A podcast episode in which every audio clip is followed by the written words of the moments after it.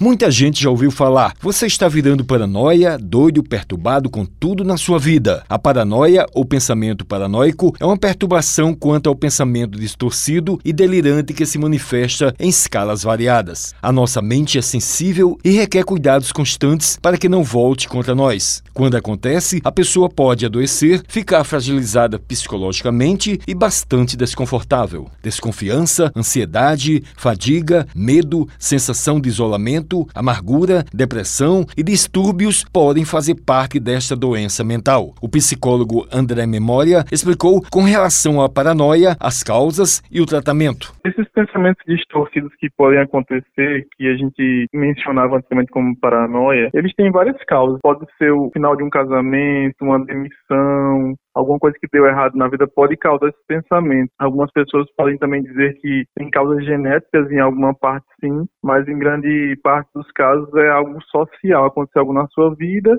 e esses pensamentos distorcidos vieram na sua cabeça. Nos tratamentos a gente vai entender por que os pensamentos vêm, por que eles estão acontecendo e qual a melhor forma de lidar com eles. Esse é o básico fundamental. Ele falou que a doença e os fatores aparecem no decorrer da vida. Em geral, ela tem causas muito mais sociais, ou seja, vai aparecer durante a vida. Lógico que toda doença, todo tipo de transtorno vai ter algum conteúdo de genética, sim, mas o social que acontece durante a vida é muito mais relevante. Essa causa vai depender do que acontece na sua vida. Alguns fatores, algumas situações vão ocorrer e vai desencadear esse tipo de doença ou transtorno mental. O especialista disse quais as recomendações para aquelas pessoas que estão com suspeitas procurar auxílio médico e psicológico, né? Você pode ir no CAPS da sua região. Aqui em João Pessoa nós temos o PASME, lá no Trauminha. É, você pode ir em vários locais que você entende que lá